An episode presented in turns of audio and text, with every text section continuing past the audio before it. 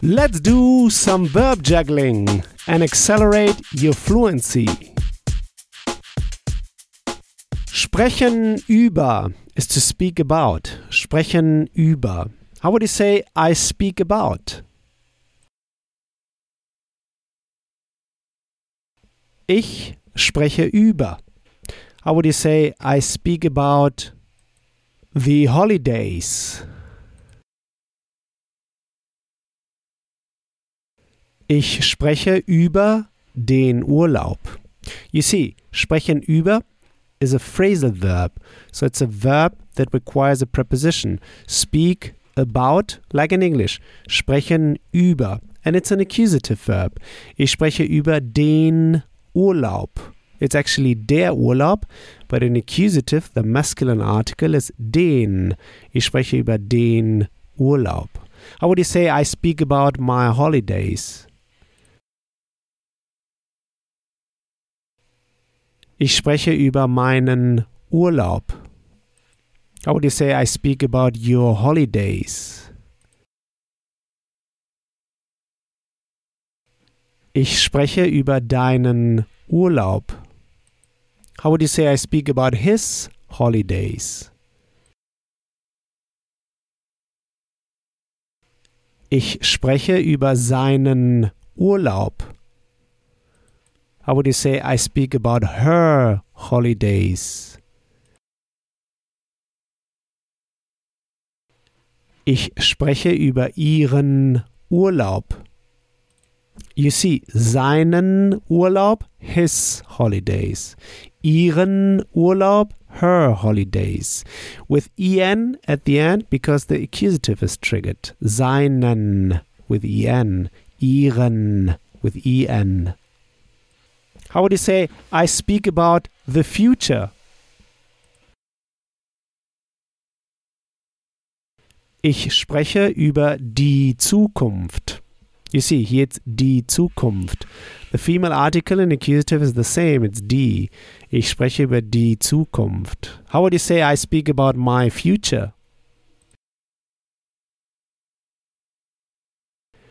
Ich spreche über meine Zukunft. How would you say I speak about her future? Ich spreche über ihre Zukunft. How would you say I, I speak about his future? Ich spreche über seine Zukunft. How would you say I speak about my life? Ich spreche über mein Leben. Here you see mein no ending because it's neuter. Ich spreche über mein Leben. How would you say I speak about your life?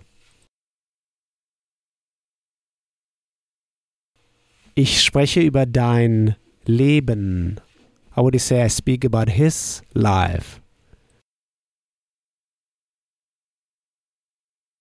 Ich spreche über sein Leben. How would you say I speak about her life? Ich spreche über ihr Leben. So you see, sein Leben, his life, ihr Leben, her life. Here without ending. How would you say, what, what are you speaking about?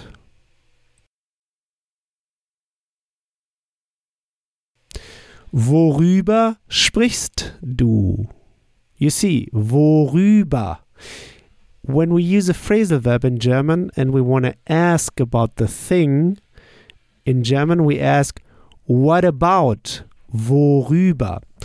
And we don't say what, we use wo. So keep in mind, if you want to ask about the thing, wo plus the preposition. So worüber. Here we put also an R in between because we have two vowels, just to sound better. Worüber? What about? Worüber sprichst du? What about? Are you talking? What about are you speaking? What about speak you? Worüber sprichst du? How would you say, what about is he speaking?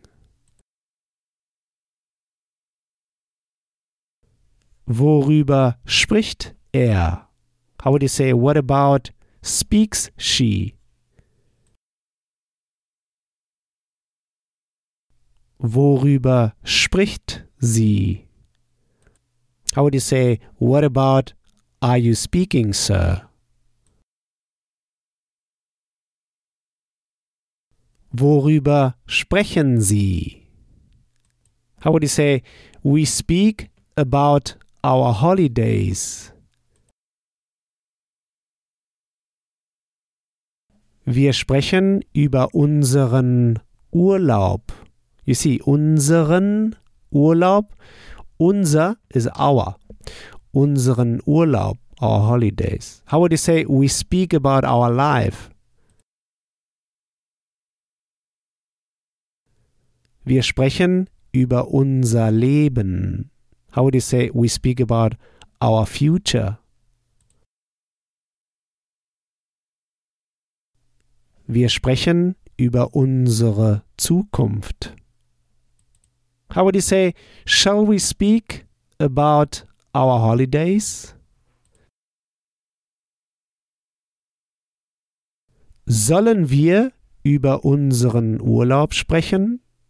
You see, sollen, shall or should, sollen. And now we have two verbs, sollen and sprechen, so that the second one, you remember, is kicked to the very end. Sollen wir über unseren Urlaub sprechen? Shall we about our holidays speak? This is the structure actually in German. Shall we about our holidays speak? Sollen wir über unseren Urlaub sprechen? How would you say, shall we speak about our future? Sollen wir über unsere Zukunft sprechen? How would you say, shall we speak about our life? Sollen wir über unser Leben sprechen? You see, unser Leben, because it's neuter. Unsere Zukunft, because it's female. And unseren Urlaub with en, because it's masculine accusative. How would you say, I don't want to speak about it? Ich will darüber nicht sprechen. You see, ich will, I want. I want is ich will. The actual verb is wollen, to want, wollen. But it's a modal verb and it's a little bit irregular, so the first person singular is ich will, I want. Ich will darüber nicht sprechen. Darüber means about it.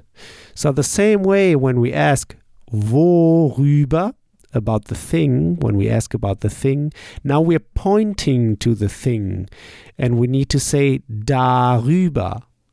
Da plus the preposition, about it. I want about this not speak. Ich will darüber nicht sprechen. How would you say he doesn't want to speak about it? Er will darüber nicht sprechen. How would you say she doesn't want to speak about it? Sie will darüber nicht sprechen. Great! Next time we'll go through the verb studieren, to study. Studieren, to study. Like when you say, Where have you studied? So here's what I want you to do now. Take this verb now and juggle it around. Build just three simple sentences, saying them out loud. Just three simple sentences. This will take you just one minute. In the next episode, you'll hear my take on this verb. So talk to you soon. Bis bye. If you want to get the script and translation of the key sample sentences I use in each podcast lesson, just head over to herrprofessor.com slash podcast and sign up to my newsletter at the top of the page. And in order to receive my emails, make sure to confirm your subscription in the first email I sent you. In each email, I will add the link to the podcast lesson and all the key sample sentences I use. Talk to you soon. Bis bald.